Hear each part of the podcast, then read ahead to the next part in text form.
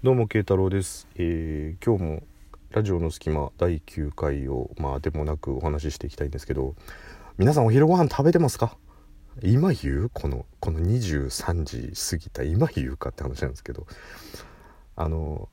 食堂がある人はちょっといいなと思いますしあとお弁当持ってきてる人も羨ましいなと思うんですけど今日あのご意見を聞きたいというか皆さんどう思ってるのかなっていうどうしてるのかなっていうのは外食する方なんですけどお昼の食事って皆さんどうしてます？僕あの仕事の関係上あんまりこうゆっくりとかのんびりしたりする昼休みって過ごせないんで、まあ、食事をするっていう行為だけに時間を使うみたいな感じなんで、まあ、あんまりこう楽しみでもないし重要視もしてないんですよね。だから何でもいいやって思うんで、まあ、考えたくもない割にはあんまり毎日同じものをかん食べたくないなとか思うんですけどうちのこの会社の周辺にあるあのお店をこう層で何歩いて何分歩いて何分っていうのをこう関東ローム層みたいにこう層ん？か関東ローム層縦だなあれ。え えっとえっとこう切り株みたいな感じでこう1層2層ってこうあの横にこう広がっていくとまず近距離ですね、えー飲食店分布図第1層はファミマとセブンと中華屋の3軒なんですけど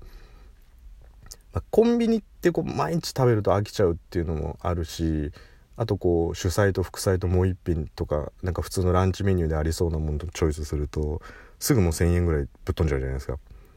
でまあ何よりちょっとね味気ないなって思うので、まあ、そんなにあとカップラーメン毎日食べたりするのもちょっと健康上良くないなとか思うんで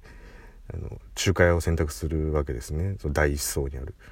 そうするとあのここはお昼はランチメニューがほとんどなんですけど、まあ、メニューとしては唐揚げ餃子炒め物みたいな感じのローテーションになっちゃうんですよ。でここの店のポイントって素早さなんですよ。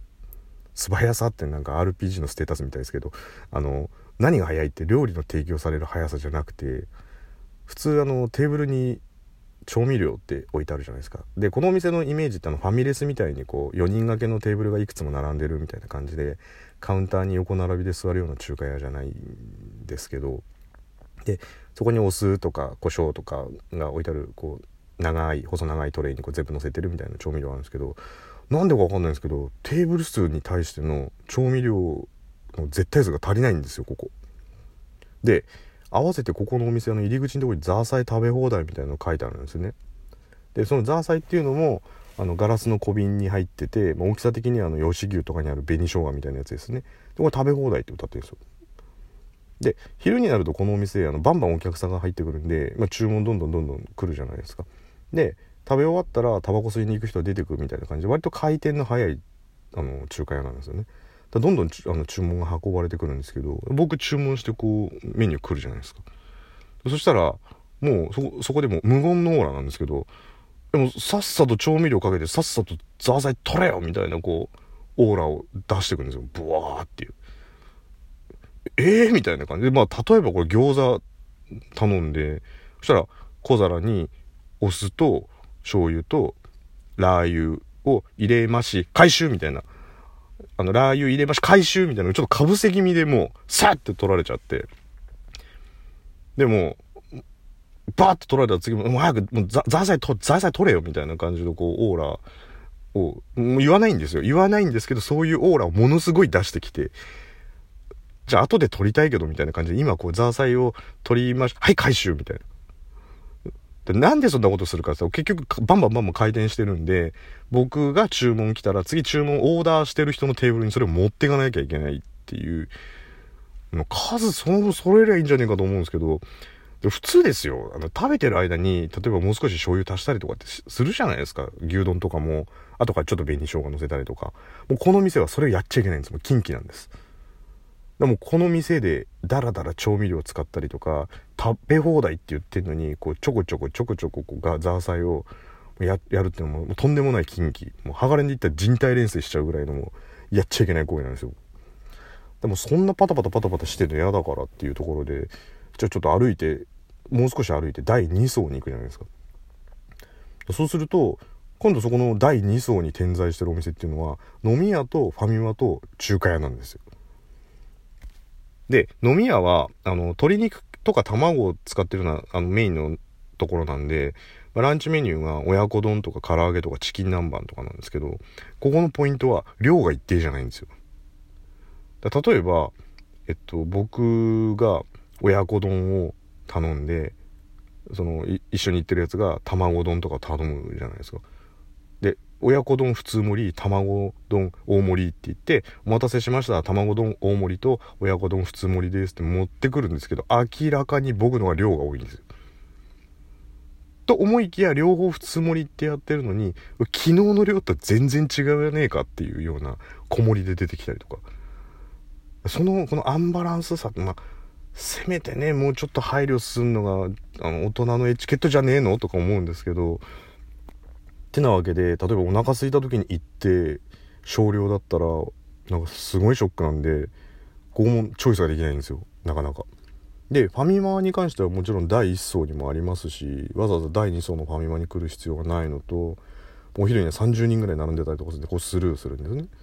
そうすると第2層まで足を運んだらどこ行くかっていうと中華屋なんですよ。でここ中華屋この中華屋はザーサイはないんですけど調味料っていうのは数分あるんで、まあ、僕は近畿を犯すことなく食事ができるんですけどここの中華屋も早いんですよ。でここは何が早いかっていうとオーダーが通って出るのが早いんですでおそらくなんですけどここの店員多分全員あれですねスタープラチナ・ザ・ワールドが使いますね。もうもうどんだけ早いかっていうと店員がみんなこう中国人のお姉さんなんですけどもうあの往年の往年のあの対ディオ戦の時のこう丈太郎ばりにですよね。もう往年のあの丈太郎ばりのこうスタンド全開の時は「あのあすいません。ビランチ一つ。はい。ビランチお客様」みたいな。これぐらいの速さですよ。もう絶対時止められてないとこんな速さで出てこねえよみたいな。であのもう作り置きしてこうどんどんどんどん撮ってるかっていうとそういう感じじゃなくてなんかこう作ってるんですよもうひっきりなしに。だからって何頼むか分かんないのにそのスピードで出てこねえだろうみたいなスピードで出てきてで味どうかってって例えば酢豚とか頼むともう食べた瞬間あれですよバリってなんですよね。でもバリって何かっていうともう玉ねぎがもろ生っていうね。普通こう酢豚って炒めるじゃないですか。でもあれ多分酢豚のあんかけな状態のものを生玉ねぎにかけてるだけみたいな感じで出てくるんで